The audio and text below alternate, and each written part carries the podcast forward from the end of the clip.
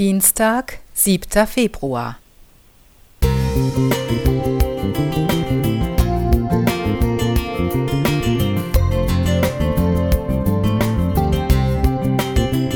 Ein kleiner Lichtblick für den Tag.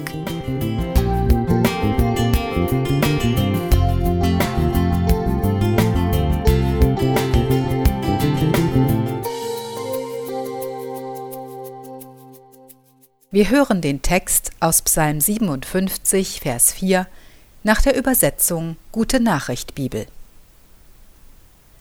Vom Himmel her wird er mir Hilfe schicken, auch wenn mein Verfolger noch so höhnt. Gott steht mir bei, denn er ist treu und gütig.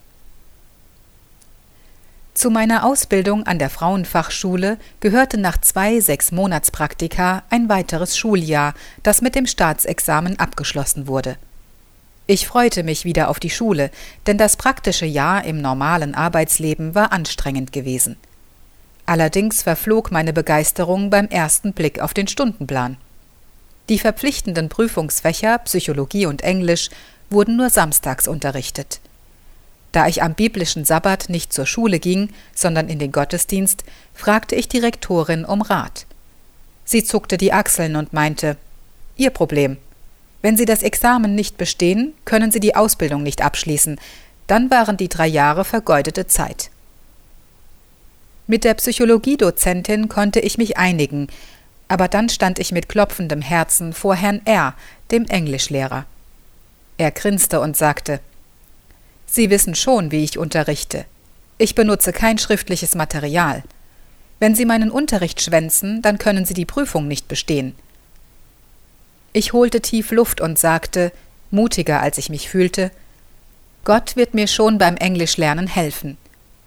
Das war für ihn die Steilvorlage. Er lachte höhnisch. Und ich werde Ihnen beweisen, dass es diesen Gott gar nicht gibt. Ich werde dafür sorgen, dass Sie achtkantig durchrasseln. Verlassen Sie sich drauf. Dann sind Sie hoffentlich von Ihrem irrationalen Glauben geheilt. Ich sagte im stillen zu Jesus, Herr, jetzt ist es deine Sache. Es ist dein Krieg. Natürlich nahm ich mir vor, so gut Englisch zu lernen wie möglich. Allerdings stand mir damals in den 60ern noch kein Internet zur Verfügung. Aber Jesus, unser Kreator, hat schon seine Methoden. Am darauffolgenden Samstag kam ein Schwarm junger Amerikaner in unsere Frankfurter Adventgemeinde.